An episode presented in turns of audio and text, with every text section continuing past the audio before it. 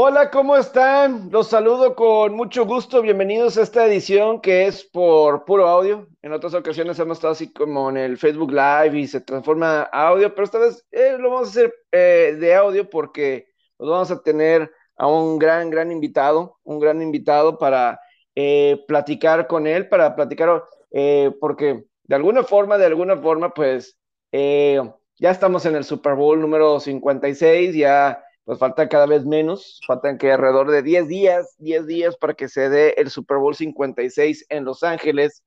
Y pues bueno, ustedes saben que pues yo soy aficionado a los bengalíes de Cincinnati y Fernando Treviño, eh, exjugador de los auténticos Tigres, pues él es aficionado a los carneros de Los Ángeles. Él más bien está de los carneros de San Luis y pues creo que es un buen momento ahorita de que se está dando este supertazón entre estas escuadras, el poder platicar con él, que él, de por sí él es muy aficionado a Chad Johnson, Chad 85, yo me acuerdo perfectamente de eso.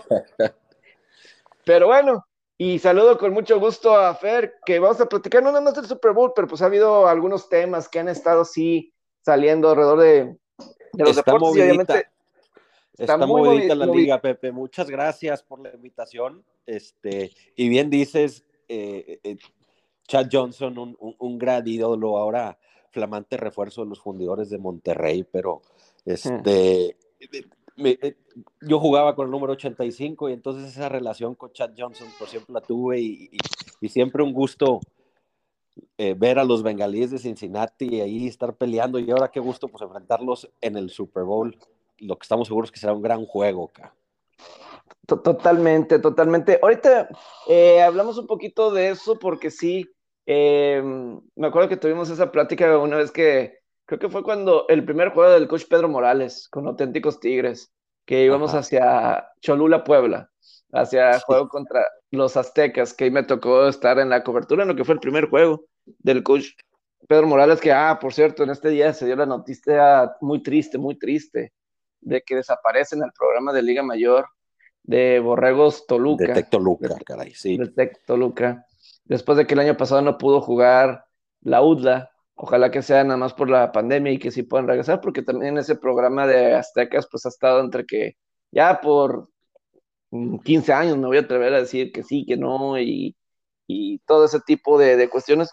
Es lamentable por la cuestión de, fíjate lo americano, pero a mí se me hace para el deporte en, en general, ¿verdad? El deporte en general en México, que pues creo que lo estamos viviendo con la Copa del Mundo, lo estamos viendo con los Juegos Olímpicos, y ustedes dicen, ¿qué tiene que ver? ¿Y qué tiene que ver eso? Para mí es el deporte, sí, en general, que es una muestra más de que no, el, el deporte está en otro, no, tiene, no es prioridad, no es prioridad para mucha gente, para muchos directivos.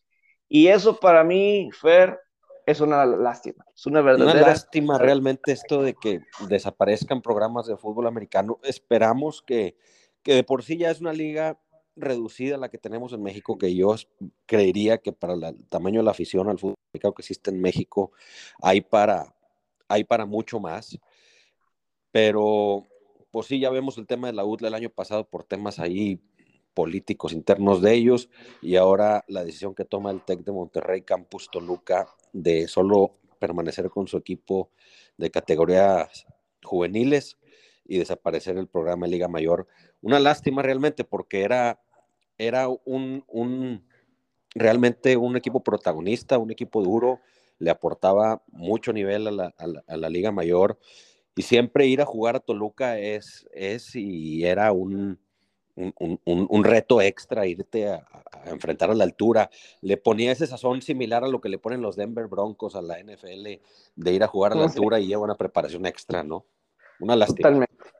Sí, es, es, una, es una lástima. Y, otra vez repito, y cuando me dicen, ¿qué tiene que ver eso que dije ahorita de la selección y los Juegos Olímpicos?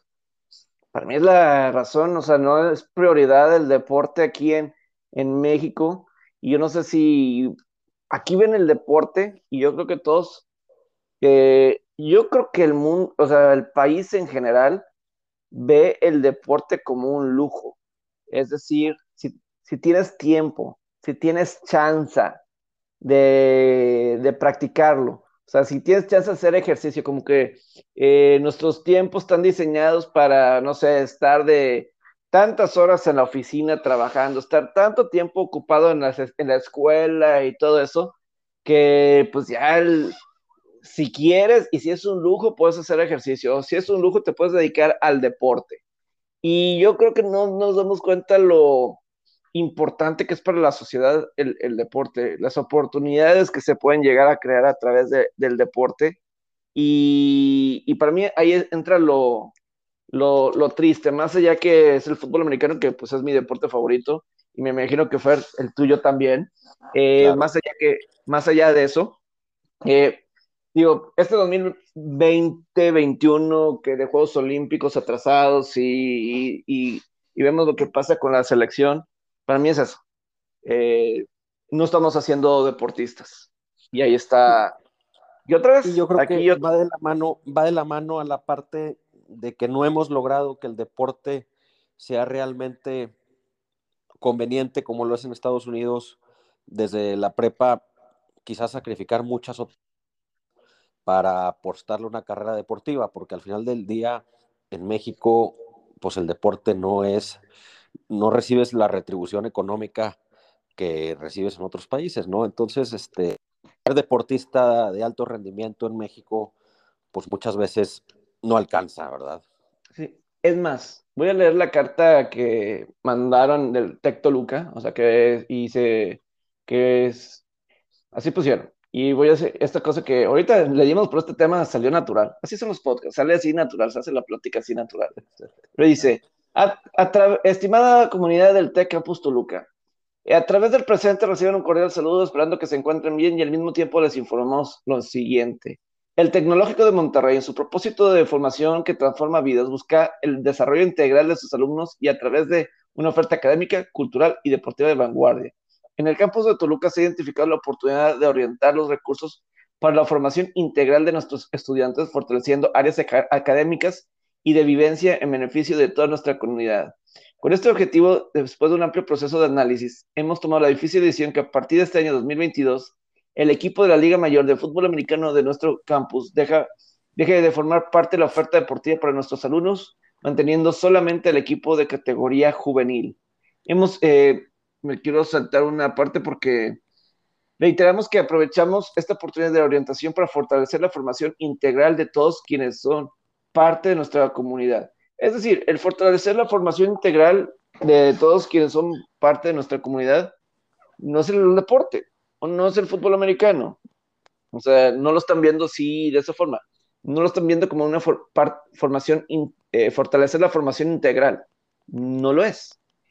Y, ahí yo creo que ahí está muy claro la, mentalidad de cómo está el país en general. No, no, no, no, no simplemente en dónde tienen pues. Entonces yo lo que voy con esta carta de y lo que dice que Toluca no ve como parte de la formación integral del deporte y yo creo que eso es compartido a, a nivel de, del país porque en las primarias y en las secundarias no se ve más allá. O sea, yo ahorita veo a, Tom Brady, eh, y lo voy a meter aquí en la conversación, nada más por un ejemplo, o sea, él en preparatoria, él jugó básquetbol, béisbol, fútbol americano. Eh, por ejemplo, si ven la serie de Colin Kaepernick, ahí ve, él jugó béisbol, básquetbol y fútbol americano. Es, es decir, o sea, eso es lo normal. Eso es lo normal. ¿Y eso qué crea? Eso crea oportunidades para chavos, para gente, para salir adelante eh, en muchas cuestiones. Les da esperanzas para muchas cosas. O sea, no es el simplemente jugar por jugar o no sé qué concepción puedan tener así del deporte que, ah, es un lujo, pues se puede, se juega. Y si no, pues no pasa nada. Hay, hay otras cosas importantes. Pero yo creo que se están eh, perdiendo o no están viendo más allá de lo que puede dar el, el, deporte. No es un simple lujo de que, ah, los Juegos Olímpicos o lo que ustedes quieran. Da, da mucho, da mucho el deporte para claro. La gente. Yo creo, que, yo creo que el tema del deporte en general, dejemos a un lado un poquito el fútbol americano, podemos hablar de todos los deportes, ¿no? Pero yo creo que podemos llegarlo a denominar como esta famosa inversión social, ¿no? le estás invirtiendo al futuro, le estás invirtiendo a la niñez, a la juventud. Este, y bueno, pues en un país donde vivimos con tanta problemática en la juventud y ahorita más que nunca en el tema de este, pues el deporte yo creo que es fundamental en el desarrollo de cualquier sociedad. Una lástima realmente el tema de, del, del TEC Toluca y que el, y que el TEC, pues digo, el TEC es un monstruo y, cómo manejan sus cosas. Creo que el tema de la pandemia nos está orillando a reinventarnos en todos los sentidos. Y, y, definitivamente un programa de fútbol americano en México, y regresamos a la parte anterior donde comentaba que no, no, no generan el dinero que ni cerca de lo que Estados Unidos, pues bueno, no deja de ser para la institución un costo. Y lo ves en, con visión de, de, estar invirtiendo en los valores y en, y en, la sociedad, pues bueno, es un intangible, pero, pero pues bueno, esta pandemia nos está llevando a reinventarnos y, y, el tecnológico me imagino que se está tratando de hacer más eficientes y recortar gastos donde, de donde pueda y ahí están las consecuencias, ¿no? Se pierde un programa de muchísima tradición, ojalá y, y, nazcan otros o, en los próximos años eh, lo resuciten, el tiempo dirá. Y que ojalá, y esto yo diría es desde más abajo, o sea, como que ya las, allá las universidades es el último tramo, pero sí me gustaría que desde primarias y secundarias este, sería prioridad el que los chavos estén jugando, no, y no, no, nada más un deporte, sino varios. Eh, simplemente que jueguen y ver que si les gusta que hagan, o sea, todas eh, es, un, modelo bien interesante lo que tienen en prepas y universidades en Estados Unidos, que es eh, que juegan por temporadas, ¿no? Que el fútbol americano es el deporte de invierno, y luego viene el deporte de primavera, que es el béisbol, y luego viene el deporte de verano, que es el básquet, y, y entonces a un muchacho que pues lo puedes estar rotando todo el año en tus equipos representativos, ¿no? ¿Cuántas historias no vemos en la NFL de que Tom Brady tenía un contrato previo a ir a la NFL con los Expos de Montreal y, Russell Wilson este, también tenía un contrato ahí en los Oakland A's, creo. Yo Montana, este yo Montana dice que era muy bueno jugando básquetbol no sé, vi un titular, no sé si no, le piqué, pero que yo borro que él piensa que en la NBA ahorita él podría anotar 12 a 15 puntos. O sea, son atletas, ¿verdad? Son unos super atletas, claro. pero esos se crean. Muchos, muchos piensan que es nato, y sí, en muchas cosas sí, pero también es trabajado y desarrollado. Y el saber correr y todas esas muchas cuestiones, ¿no? Eh, también es, es creado. Y ciertamente, pues el cuidado, la alimentación, el trabajo físico, este, y tú pues pisas una high school en Estados Unidos y tienen varios millones de dólares invertidos en, en, facilidades deportivas, ¿verdad? Desde el gimnasio, desde el campo, etcétera, etcétera. Pues ya, ya empiezan a entender un poquito que hay que invertirle para sacar este tipo de multiatletas, ¿no? Totalmente, totalmente. Y otro tema, algo que quería también comentar, lo de Washington, ya se, ya se da a conocer cuál es el nombre oficial de Washington Football Team. Ese es el nombre, no, el, el pasado, el intermedio, y ahora es Washington Commanders. Ese es el nombre oficial ya del nuevo equipo de Washington. Y Oye, pues, súper memeable el norte, ¿no? El, el, el, el nombre, muy memeable. los, los Commanders. El otro día una, como que una foto de una, que como una Jeep, el Commander, los Commanders. no, no, no, llovieron memes, llovieron memes de los Commanders de Washington. No me gustó en particular. Creo que, creo que me hubiera gustado más algo así como ahí habían barajeado las opciones de los, los presidenciables, los, los capitalinos, o algo, algo así, ¿no? Como, como más eh, referente a la ciudad capital de Estados Unidos. A mí me Los hubiera gustado, bueno. A mí en lo particular me hubiera gustado más eh, el nombre que muchos querían, Red Wolves. Este, como ah, que por ser eh, un, este lobo con historial nativo americano, ¿verdad? Eh, pues mantienes un poquito esa de los nativos americanos. Alguien por ahí me pasó un, un meme, este, el esposo de mi hermana que me pone así de que cambiaste el nombre de Redskins a uno al, al que los mataba, los Commanders. Sí, sí, sí, sí. Te fuiste de un lado al otro. que, que, los mataban. O sea, yo, yo para mí, por eso, Red Wolves a mí sí me gustaba y que dijeron hace como un mes que no, no ponían ese nombre porque otro equipo ya lo tenía. Y pues por esas cuestiones de no lo pusieron. O sea, en alguna otra parte. Pero los Commanders también existe. Creo que equipo de San Antonio de la. Esta una de estas ligas eh, de la AFL o no sé qué, que han estado creando. los Commanders. Los, los Commanders. Y este. A mí, la verdad, si, si ya existe ese nombre, pues digo, los Red Wolves a mí me hubiera quedado, se me hubiera hecho padre, o sea, y mantienes un poquito la tradición del nativo americano. Que y yo creo que era padre, a ver, era padre. Raíz, quizás no es el foro para discutirlo, quizás este nos da para otro podcast completo hablar de por qué le quitaron el mote de los Redskins al equipo de Washington.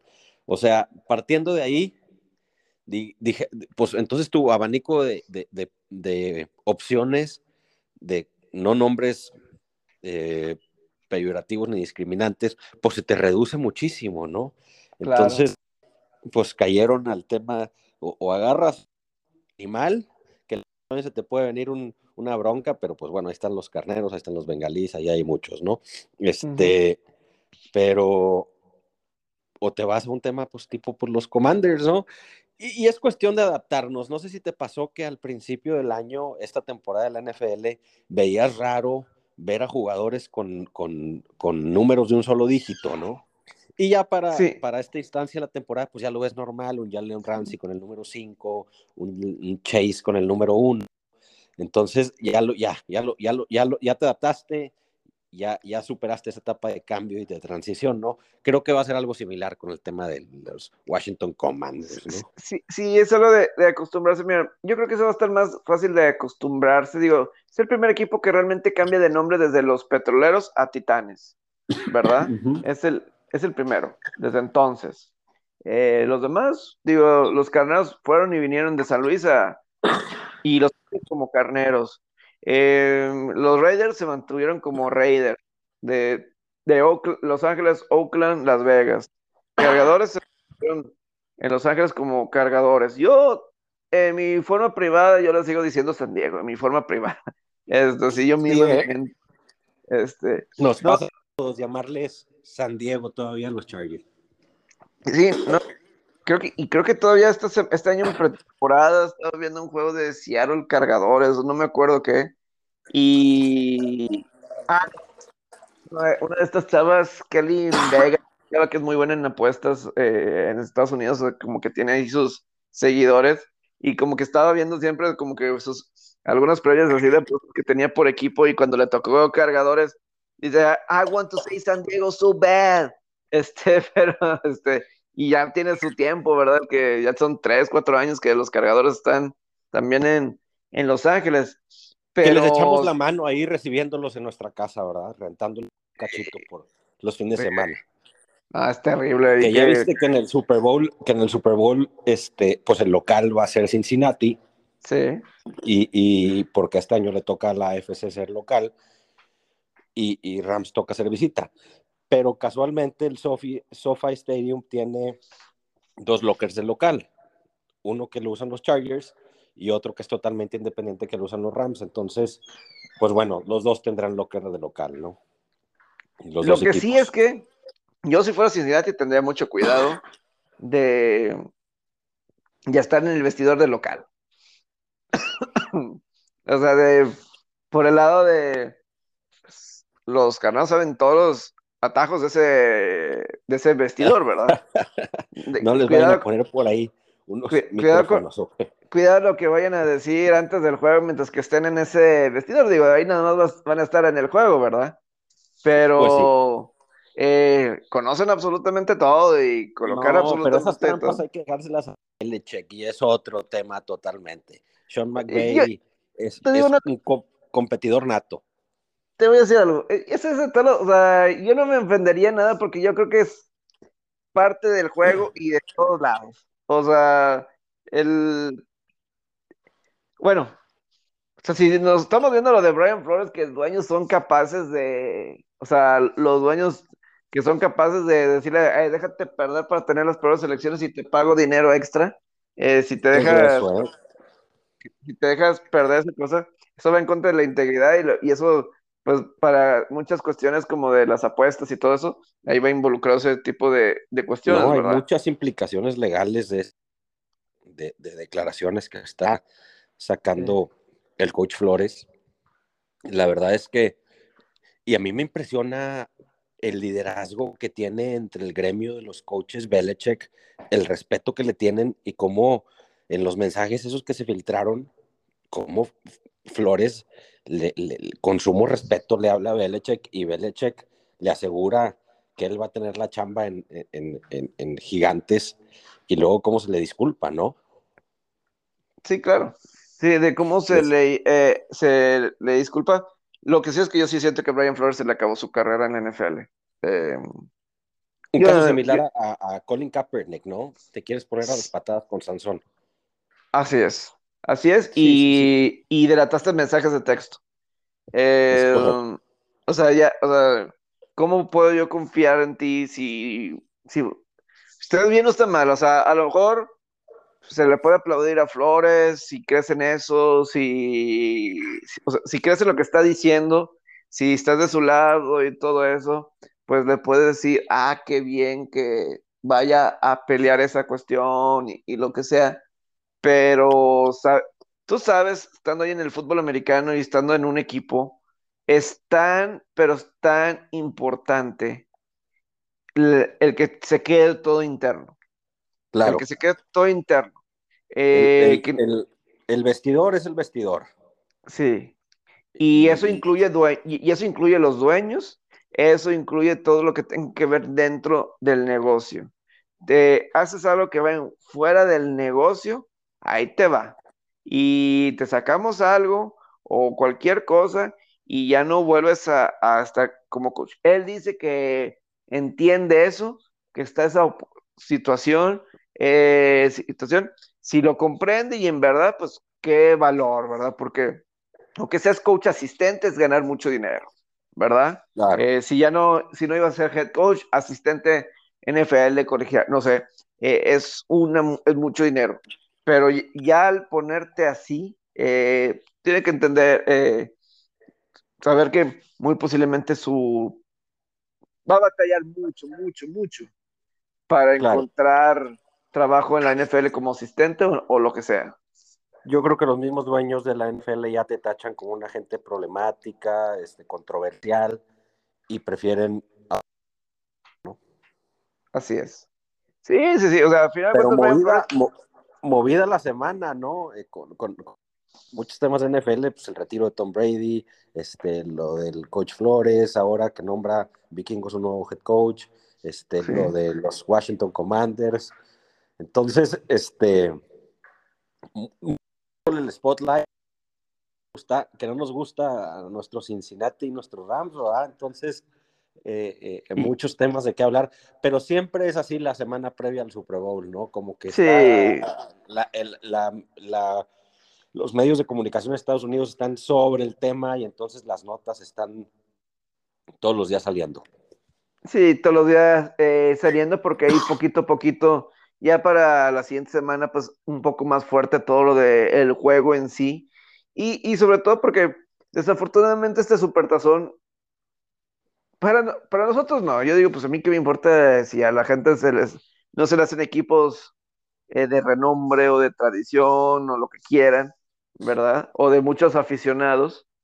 Ajá. Pero eh, pues que no son de los escuadras con más equipos, con más aficionados. No son, Eh, no son lo- los del mejor rating, pero déjame te digo que, que el- el- pues la llegada de, de Rams a Los Ángeles, que es la capital de los medios de comunicación de Estados Unidos y probablemente del mundo, pues le han dado mucha, y la inversión que se ha hecho en el estadio, lógicamente, y un equipo que, que es protagonista, le ha dado mucha cobertura en medios, ahora a, los Rams en particular, y, bueno, pues lo ves esta temporada y la pasada que tuvimos, creo que cinco o cuatro juegos prime time, ¿verdad? Entonces, pues es importante. Y, y por el lado de Cincinnati, pues Joe Burrow y Chase empiezan a ser este, jugadores protagonistas que también, pues por ahí van a jalar atención de, de Estados Unidos. Y esa zona de Ohio en Estados Unidos es súper futbolera. Totalmente. Súper futbolera, la gente es bien apasionada. Sí, totalmente. Digo, Cincinnati no es el equipo principal del estado de Ohio, de fútbol americano de NFL. O sea, yo creo que el más popular son los Browns.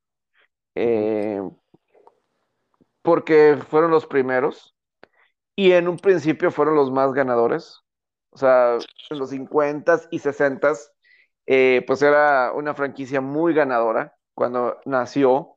Eh, poco a poco, pues obviamente es lo que ha sido ahorita, ¿verdad?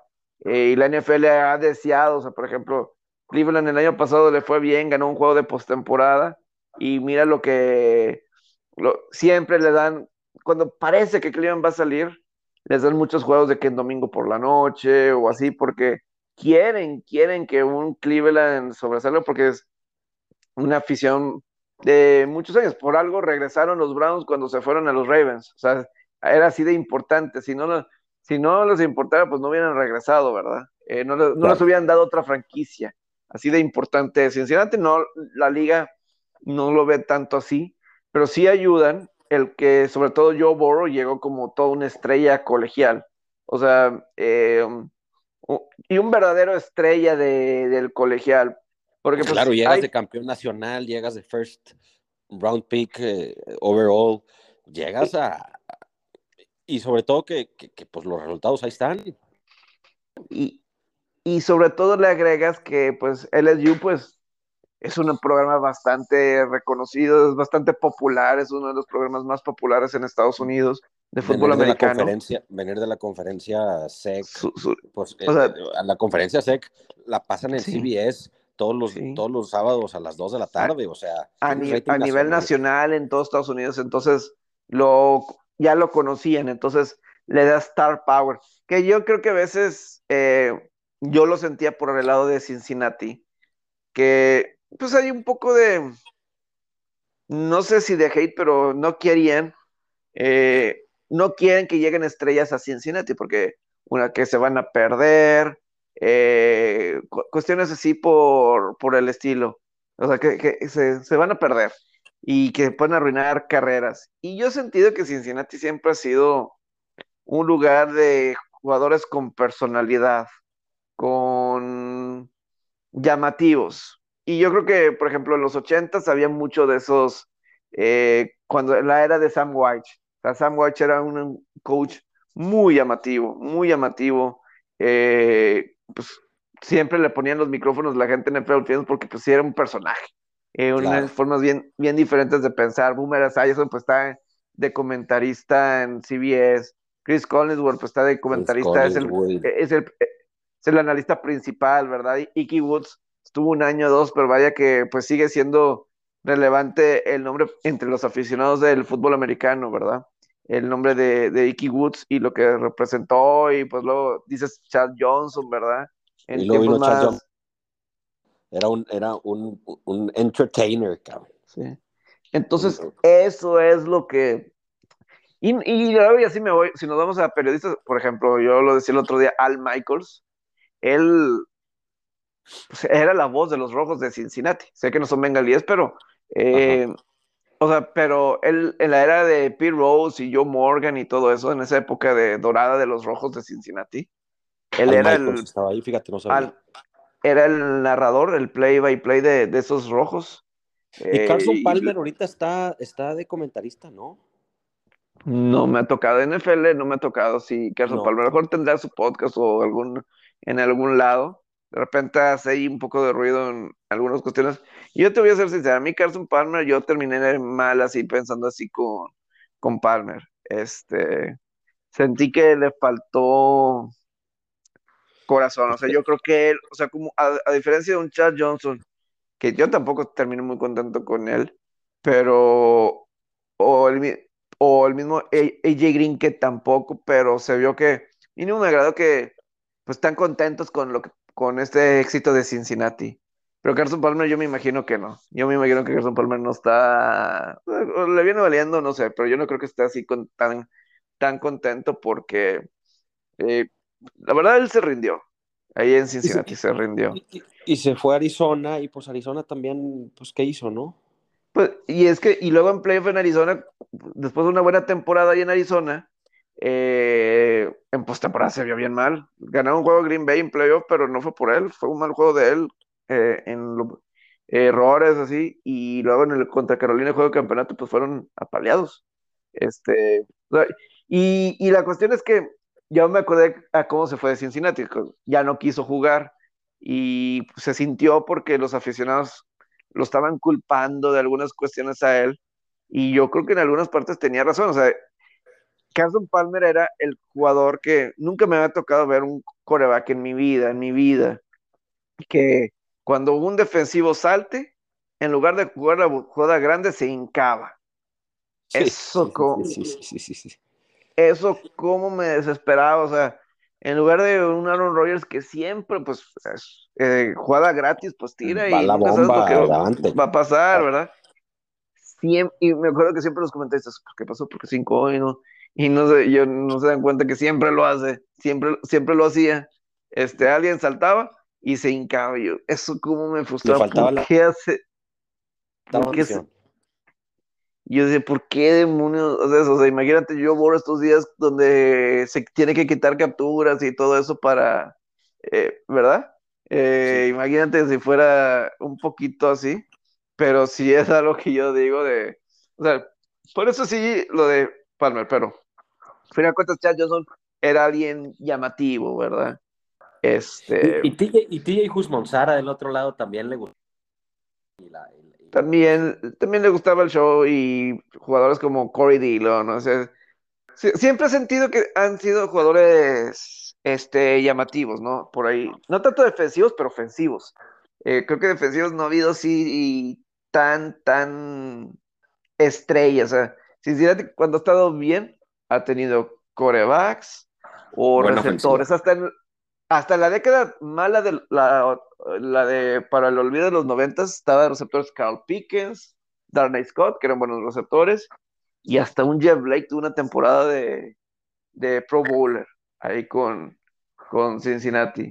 Este, cosas así por, por el estilo, ¿no? Hasta un Andy Dalton de repente era de Pro Bowl. Entonces, le tiraban mucho hate a Cincinnati, pero de cualquier manera se han hecho estrellas ahí en, en Cincinnati, más que en otras franquicias, creo yo. creo que, eh, por ejemplo, el caso de, de, Trevor Lawrence, yo creo que él está en una terrible situación en Jacksonville. Y más por la gerencia y el dueño. Yo creo que está en una peor situación de lo que, pues obviamente resultó en Cincinnati. Y lástima por su carrera de Clemson y era una, una carrera grande y su talento, pues lo tiene pero es lo que pasa cuando pues ¿Te acuerdas aquella controversia cuando Eli Manning no quiso jugar en los Chargers? Este, ya no. Entonces, ¿no? Pero pues te draftea un ya no equipo, a y, y, ahí, pues bueno, ahí está la historia de, de, Matthew Stafford, ¿no? Que, que pues aguantó vara más de 10 años en y siempre sacando la casta, pero pues nunca siempre con un equipo perdedor, ¿no? Se le abrió la chance y, ahí va el Super Bowl. La verdad es que qué historia de resiliencia de este cuate de, de, Stafford, ¿no? Porque en su vida... Totalmente. En su vida, privada, su esposa tuvo ahí varias complicaciones de, de, cáncer en el cerebro y tal. Y este, y este cuate, una carrera en la NFL de 11 años, que la verdad, impecable, ¿verdad? Nunca, nunca en el escándalo, siempre haciendo lo suyo, que juega hasta el último minuto del cuarto cuarto. El cuate, pues, este, tiene un récord ahí de comebacks en el cuarto cuarto. Muchos dicen, pues sí, porque pues con Detroit siempre va perdiendo. Tienen razón, pero bueno, pues ahorita en playoffs ah, contra, Tampa, contra Tampa vino alcanzó a ir perdiendo, pero sacó la casta en el, en el cuarto cuarto y contra San Francisco, pues ni se diga, ¿no? Sí, y, eso sí estuvo bien. Eh, esa historia que dices de, de, la esposa, eso sí está muy, muy padre que, que contar, ¿verdad? Lo que pasó con, eh, pues con Kelly Stafford, ¿verdad? Es el nombre de, de, su esposa, Kelly Stafford, que en el 2019 le diagnosticaron un tumor en el cerebro y afortunadamente pues la, la pudieron operar y, y bien, pero fue un tiempo muy complicado porque sí. eh, tuvo que aprender a volver a caminar tal cual Kelly Stafford. Y sí, o sea, es una situación muy, muy, eh, pues, ya me imagino cómo debió haber sido. Esa fue primavera 2019, cuestiones así por el estilo, ¿no? En el receso de temporada y esta 2019. Señora, y, y, y, esta señora hace grupo, ¿eh? Yo que lo sigo ahí en redes sociales, de repente leo. Es muy activa. Es líder dentro, es líder dentro de las demás esposas de los jugadores y creo que tiene ahí buen grupo y, y armoniza alrededor de, de, de, los jugadores, ¿no? Llamámoslo el, el tema. Este, y, y, y, se ve que es líder entre ella y la de, de Andrew Whitworth, ahora que jugábamos Francisco con el tema de los boletos, incluso Whitworth se estaba peleando en Twitter ahí por un tema de los boletos, pero bueno, pues habla de que de que tienen los jugadores un ambiente sano alrededor de ellos al final del día, ¿no? Y, y, y, eso les da, pues, tranquilidad para poder competir y entrenar todos los días como debe ser, ¿no?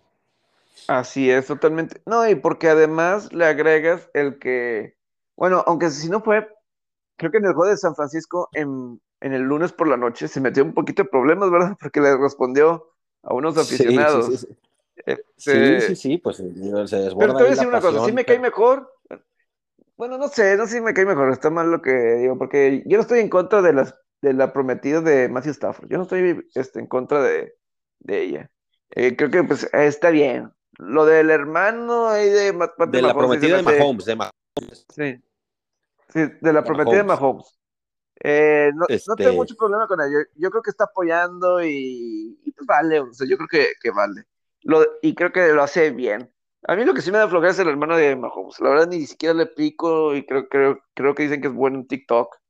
Eh, creo que dice que es bueno el hermano, pero la verdad pero, me, me, da flojera. Pero, o sea, está colgado de la fama del hermano, ¿verdad? Y, la, y oye, sí. y a mí me sorprendió en estos presentan pre, en los juegos previos de, de, de, favorito y no favorito y, y, y te ponen bueno, pues el estado de Kansas, el estado de Ohio, quien apoya, pero luego te ponen el resto de América, a quien apoya.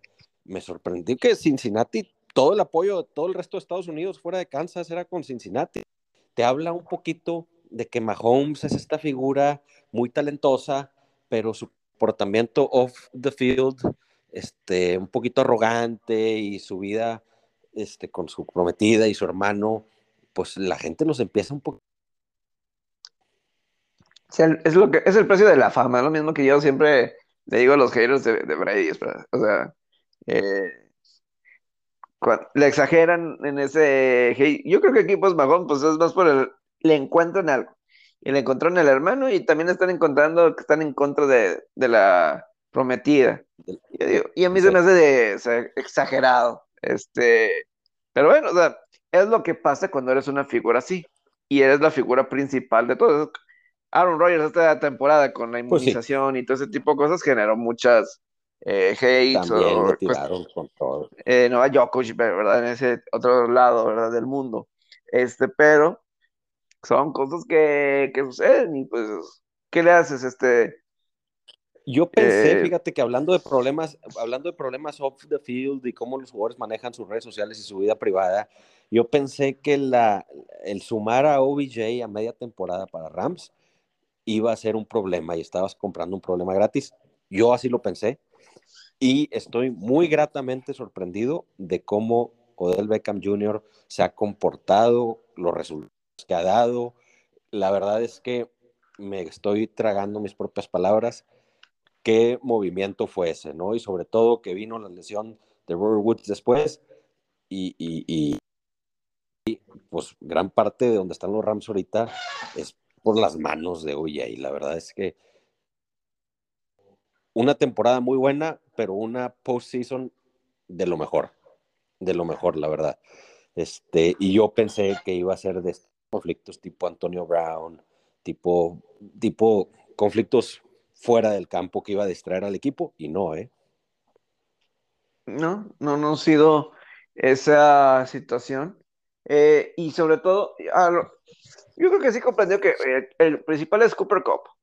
Y, y pues bueno, vamos a ver qué pasa con Tyler Higby, porque si no está Tyler Higby, pues obviamente pues van a tener que salir otros, ¿verdad? Aunque Blanton lo hizo bien contra San Francisco, aunque Blanton hizo bien las cosas contra San Francisco ya cuando salió Higby, eh, por una lesión en la rodilla.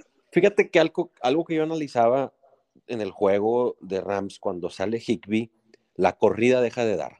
Los tight ends en el esquema de bloqueo terrestre de McVeigh, los tight ends son parte fundamental. Este, y creo que pues ahí comparas el cuerpo de Higby con el de Blanton y pues no hay punto de referencia. Creo que la lesión de Higby afecta mucho en el juego terrestre y en estos pasos. Y también dejó de dar el play action, que viene mucho al que Stafford las tiene muy bien calculadas con Higby, también se rompen esas jugadas, ¿no? Y dejan de, y dejan de funcionar.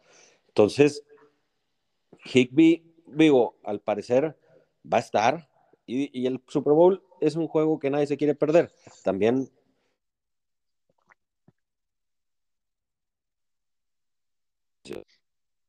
pero, pero este por gran juego. Vamos a ver.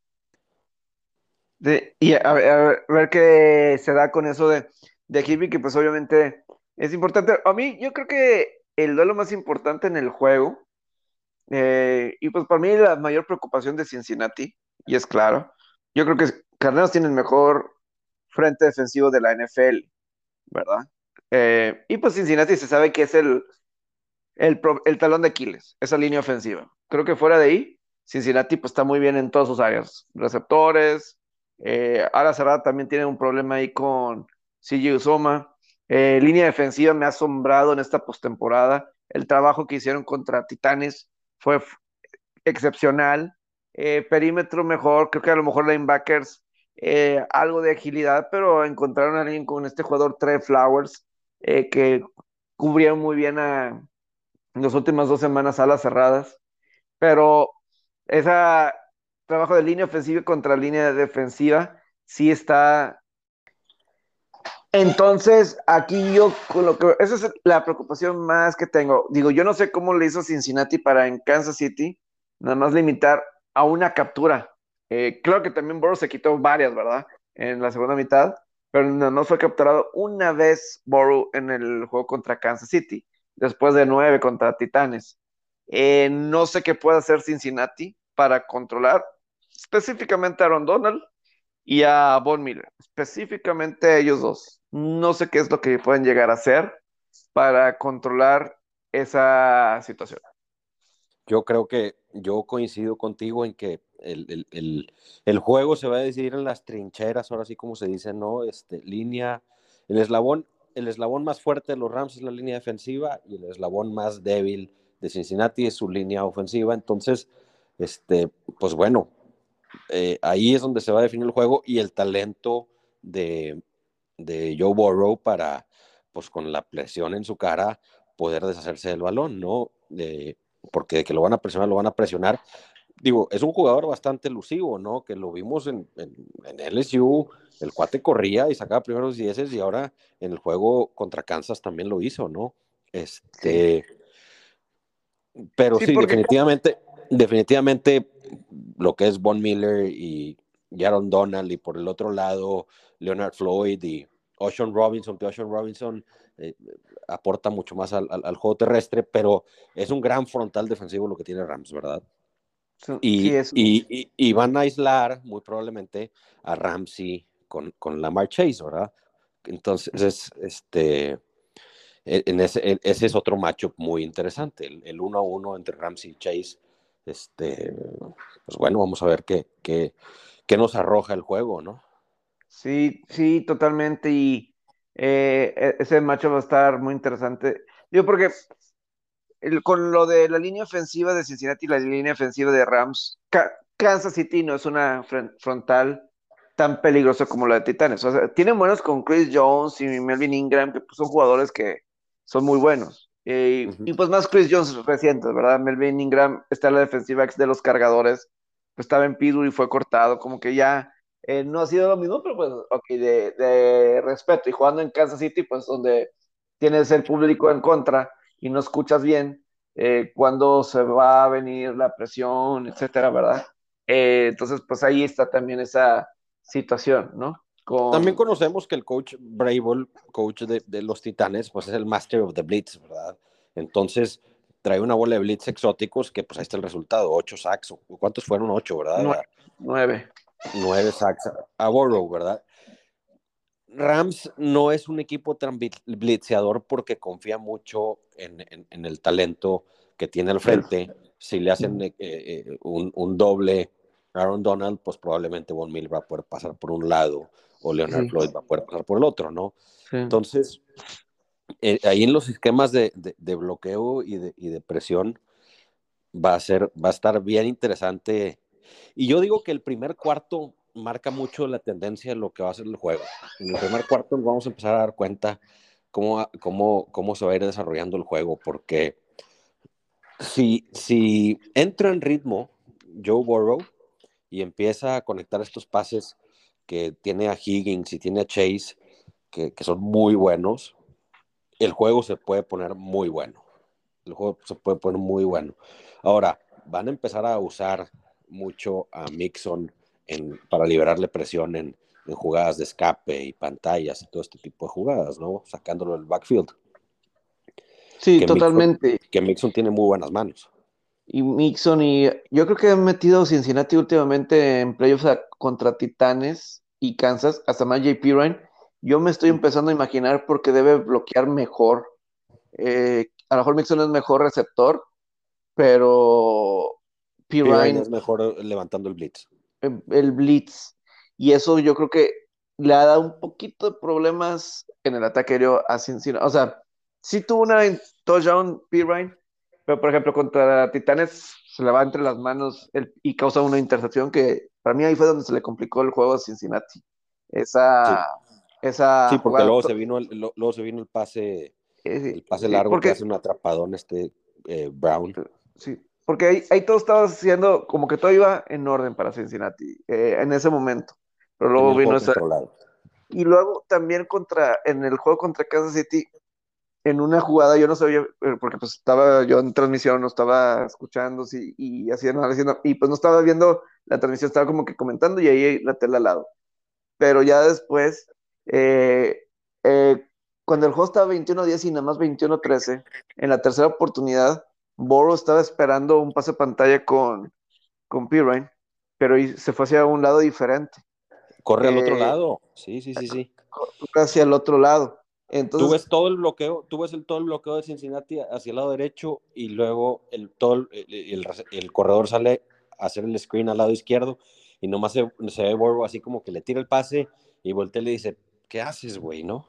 Sí, sí, sí. Que, entonces, yo siento que en estas eh, instancias están metiendo a, a para el blitz, para bloquearme, darle protección a, a que esto es el sentido, pero a lo mejor está afectando un poquito en lo que es el, es que Mixon es un mejor atrapa, mejor los pasos, ¿verdad? Eh, entonces, pues ahí es a lo Depende que... del esquema de bloqueo, de cómo lo empiezan a dibujar y cómo les empieza a blitzear Rams, si les empieza a blitzear o no. Ah. Ahora, en Rams, vale la pena mencionar lo de Eric Weddle, cómo del retiro llega el cuate y hace lo que hizo contra San Francisco, que dio un juegazo, este, muchas tacleadas, le puso presión al coreback, este, defendió contra el pase, y el cuate hace dos semanas estaba viendo los playoffs en la tele. Qué grueso. No los playoffs, la temporada más bien en la, tele. Sí. No, y, y, entonces, pues así es como un poquito ahí con lo que va, se va de, se ve de, del juego así de, de los machos, porque eh, eh, la, la, defensiva yo no sé dónde salió para que en dos segundas mitades contra Kansas City nada más limitar a tres puntos. Sí, qué ajustes, no sé qué ajustes hacen ahí, y ahí es un tema que también McVeigh va a tener que estar bien al tiro de cómo este cuate te ajusta y te anula, ¿verdad? Ya lo hizo dos veces contra Kansas City. Y, y, y, Rams también, pues trae el, el pasado de que se, se, cayó contra, contra Tampa Bay y, se le fue al, al, al, suelo el equipo. También muchos errores, ¿verdad? Y, ahí va a ser también un, algo súper importante de analizar de quién sabe capitalizar los errores del otro equipo, ¿no?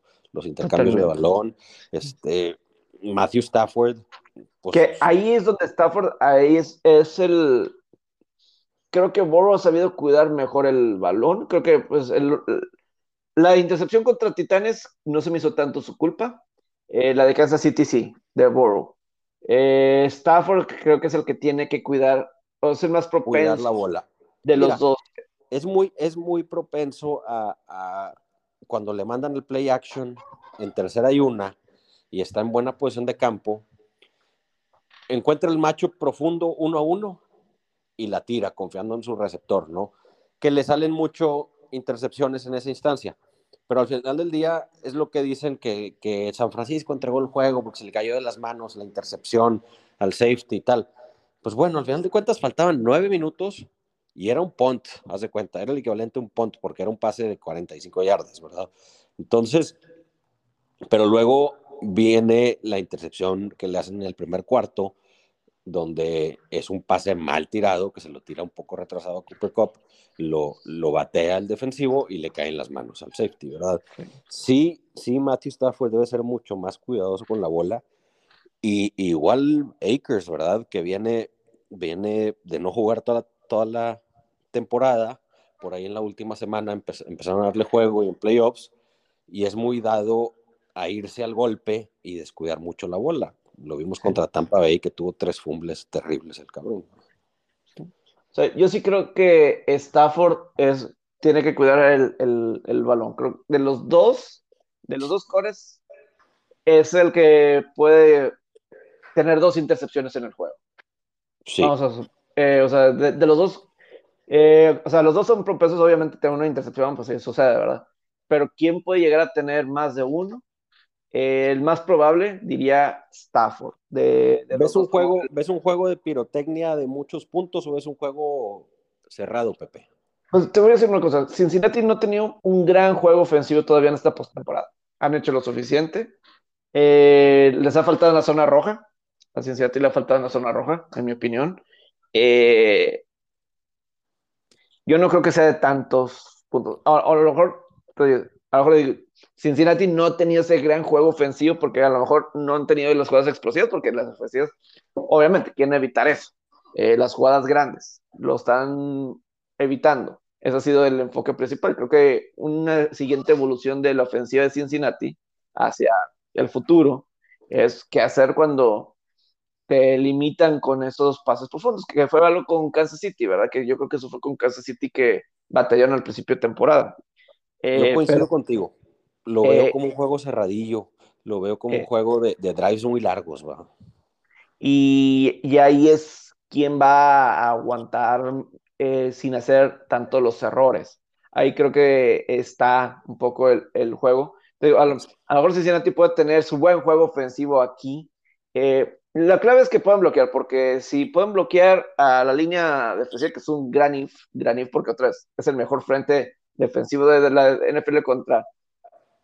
No sé si la peor línea ofensiva, pero pues obviamente los que calificaron a postemporada, uno de los peores, si no es que el peor. Eh, línea ofensiva eh, Cincinnati. Pero si pueden bloquear, eh, a lo mejor lo que hicieron contra Raiders que no blitzeaban tanto, pues era chipear, chipear, chipear. Entonces, si Rams no va a blitzear tanto, pues a lo mejor pueden ayudar a chipeando, ¿verdad? Puede ser, no sé. Estoy aquí pensando cuál es, qué pueden hacer, pero si pueden llegar a bloquear, el cuerpo de receptores de Cincinnati, porque también está Boyd y parece que Usoma va a estar. Entonces, creo que ahí la, puede llegar a tener éxito los receptores de Cincinnati. De Rams, obviamente son dos receptores muy buenos. Eh, Woods le ha afectado, el que no, no esté. Y pues Higby, vamos a ver qué pasa con, con él, si puede jugar o no. Eh, pero ver, yo son, creo que dos, son dos duplas muy explosivas y que se entienden con los ojos cerrados. Por un lado Stafford con Cobb y por otro lado Chase y Burrow, ¿no? Entonces, eh, eh, eso es un, un- un atractivo extra al juego. Me llama mucho la atención que el equipo de los, de los del corazón de, del tackle izquierdo de Rams, Andrew Whitworth, pues es Cincinnati, es el equipo que lo drafteó y con quien jugó casi toda su carrera y hoy le toca estar del lado de Rams. Esa es una historia interesante dentro del, del, del Super Bowl. Y empiezan a salir este tipo de historias, ¿no? Que, que, que el tema que del coach de Cincinnati era el, era el coach de, de receptores y, y luego de corebacks de, de Rams. Sí. Este, y, y da la casualidad que Zach Taylor es el coach de receptores de cuando draftean a Cooper Cup. Entonces, se conocen muy bien los staffs, se conocen muy bien ambos equipos, aunque no juegan mucho entre sí en las temporadas regulares, pero, pero se- yo creo que se conocen muy, muy bien estos dos, dos equipos Sí. y el plan va a ser parte importante. Totalmente, va a ser ahí muy, muy importante. Y, y también por parte de eh, McVay, que muchos le dijeron la vez pasada que Bill Belichick lo superó en el Super Bowl. Entonces, Sí, definitivamente. Y él lo reconoció que en aquel Super Bowl del 2019, él reconoce que él fue outcoach. Vamos a ver si estos dos años le sirvieron para madurar. Por lo pronto, contra San Francisco cometió algunos errores en, en gastar timeouts y, y- y retos a lo loco, que al final de cuentas no, no perjudicaron, pero pues en un Super Bowl te puede llegar a costar. Yo Así creo que. McVay, veo a McVay mucho más, mucho más maduro, por ejemplo, en este juego contra San Francisco, que entendió que en playoffs necesitas hacer drives largos y tú el control del reloj, y se enfocó en eso. Creo que en temporadas anteriores, McVay era de vamos a meter 50 puntos y aunque el otro equipo nomás nos esté metiendo 14, ¿verdad? Ahora ha entendido a manejar y administrar el juego mejor. Así es. Pero bueno, yo creo que ya estamos llegando un poquito al final de hoy, de esta hora. Así nada más como información, eh, así extra, las grandes ligas se ve cada vez más lejos de que inicie tiempo. eh, por lo pronto, el juego de estrellas, por lo- digo, el spring training, el spring training, eso ya se ve, eh, están muy lejos, están muy lejos en lo importante, que es lo económico, que de ahí parte todo, ¿verdad? Eh, Sí. una, vez una vez solucionando eso, ya estás prácticamente del otro lado. Pero la verdad es que sí se siente que están bastantitos lejos en toda esta cuestión. Básicamente, eh, para que se den una idea, los jugadores están proponiendo eh, un bono extra para los jugadores que apenas van teniendo, eh, que todavía están con sus contratos de novatos y que todavía les falta para llegar a agencia libre, etcétera, que haya un bono y un, bo- un bonus pool, como le dicen, y ellos empezaron con pidiendo 105 millones de dólares. Las grandes ligas nada más están diciendo, ok, pero 10.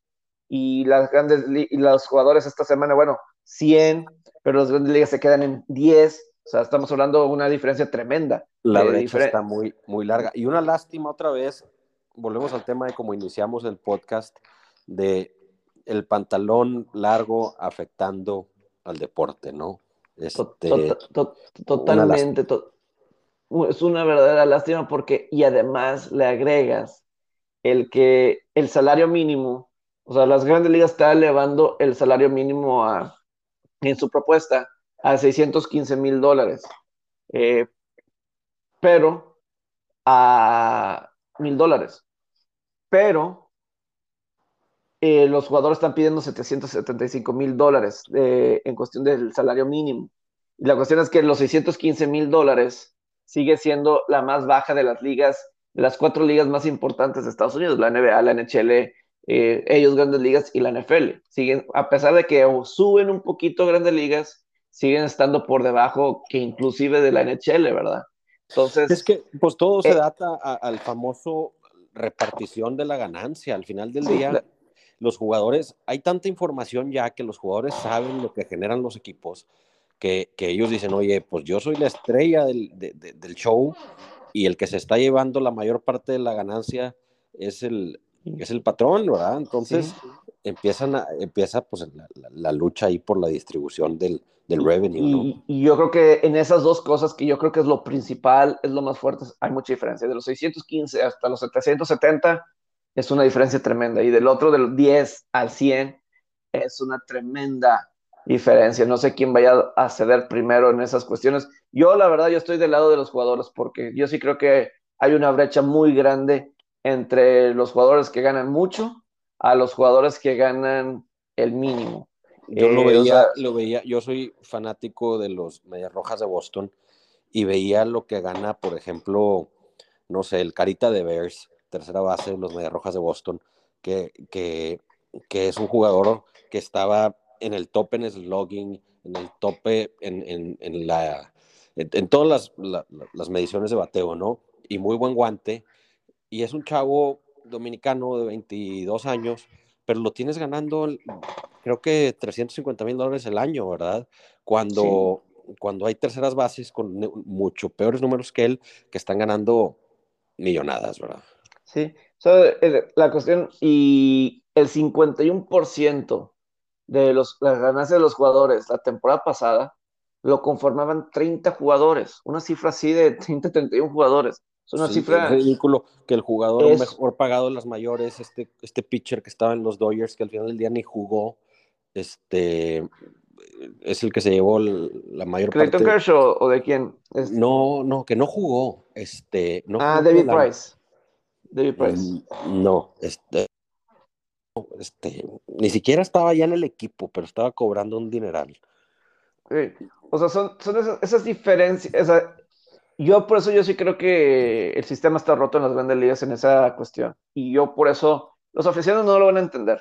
Eh, no lo van a entender y es una lástima que no van a entender, pero yo por eso estoy un poquito del lado de, los jugadores y más vale que los jugadores de los estrellas vean por esos jugadores, eh, porque los jugadores que de esos 30, 31, es decir, los Fernando Tatís, eh, varios de estos jugadores, pues ellos son los estrellas, ellos son los que venden, ¿verdad? Ellos son los que la gente va a comprar y todo eso para verlos. Y los otros, pues nadie les importa.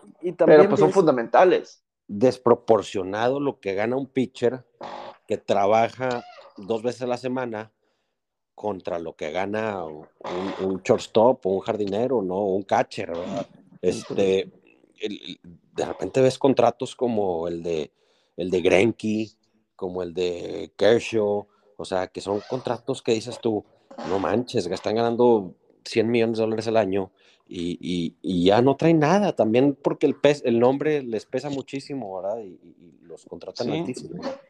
Entonces, yo ahí es lo que yo sí veo con esta cuestión de los eh, Desafortunadamente, eh, yo sí creo que se va a tardar a iniciar la temporada. Al menos que yo creo que aquí los que tienen que empezar a ceder son los dueños. O sea, no puede ser e, este bono especial de 100 y que ellos estén apenas en 10.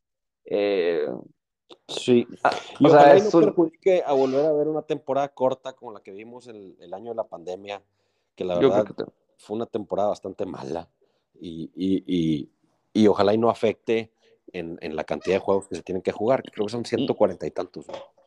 Eh, son 162, pero yo soy de la idea que es que además las grandes ligas se tienen que dar cuenta que a la gente ahorita no le importa que estén en, en, huelga y que a lo mejor no van a iniciar la temporada. Yo la verdad siento que en donde importa que es allá en Estados Unidos, donde les importa a ellos, yo creo que les viene valiendo. Este, hay muchas otras cosas eh, de qué preocuparse allá en Estados Unidos. Y ahorita, ya para cuando sea abril, va a estar la postemporada de la NBA. Entonces, eh, y yo podría hacer hockey, pero bueno, no lo voy a incluir porque pues a lo mejor no tanto. Pero van a estar estos otros deportes, entonces... Pero tienen entertainment. ¿De qué tienen entertainment? Tienen entertainment. Y si no están las grandes ligas, yo la verdad, yo no escucho a aficionados cuando lo de la pandemia yo sí escuchaba aficionados porque no había nada, entonces querían que alguien regresara y lo natural era primero las grandes ligas y que no se ponían de acuerdo. Eh, para mí esa es una diferencia. Ahorita hay mucho y, y ahorita damos cuenta, a la gente no le importa. Y eso es lo peor, o sea, una, sería malo, sería mejor que la gente estuviera enojada, ah, a la gente le importa. No, y viene el Mundial de Fútbol Soccer, que quieras o no, que es un, es, un deporte que está creciendo muchísimo en Estados Unidos. Y, y, no, pues, digo, pasa a segundo término, que es una lástima, porque es America's Game. El béisbol Así es. Pero para Roman Fred es un deporte regional, eso sí, eso para Roman Fred es un deporte regional, así dijo. Eh, desafortunadamente. Y pues bueno, lo último nada más es que eh, hoy es el último día de, de antes del juego de estrellas del fin de semana de juego de estrellas en la NHL. Hoy terminan los juegos. No va a estar Alexander Ovechkin en el juego de estrellas porque eh, COVID. Y iban a ser las próximas semanas de descanso mientras que los jugadores se iban a los Juegos Olímpicos de Beijing, pero por todo el borlote de, de COVID que hubo en la NHL, con más del 70% de los jugadores que dieron positivo en esta temporada, eh, pues no hay eh, no van a poder ir a participar a los Juegos Olímpicos en Beijing los jugadores de la NHL y, y pues ya, digo, hay otros temas, pero pues ya, ya es bastantito tiempo. Pues muchas eh, gracias, mi Pepe, por la invitación. Un gusto compartir un poquito de la afición que tenemos al fútbol americano y de la amistad que tenemos tú y yo, siendo bengalís y siendo Rams. Aprovecho el espacio para mandarle un, un abrazo a, Lorenzo Vela, que está bien emocionado también, que tú lo conoces, ah, un buen Bengal de toda la vida, y a toda la banda Rams, que estamos bien comunicados bien ahí en el chat, que no somos muchos, no, no, no, no, no somos comparables con otros equipos, pero somos pocos, pero bien comprometidos y bien Rams. Somos como unos 45 más o menos. Perfecto, Fernando. Pues muchas gracias, Fer. Eh, un gusto estar aquí con que hayas podido estar aquí platicando con, conmigo, con nosotros. Y pues a ver, eh, pues suerte con los Rams, suerte con los Bengals y pues a ver qué pasa en este Super Bowl 56. Ya nos echamos una cotorreada post Super Bowl, a ver, a ver cómo nos fue. Que sea lo mejor y que sea un buen juego. Un abrazo a todos. Gracias, Pepe. Saludos. Bye.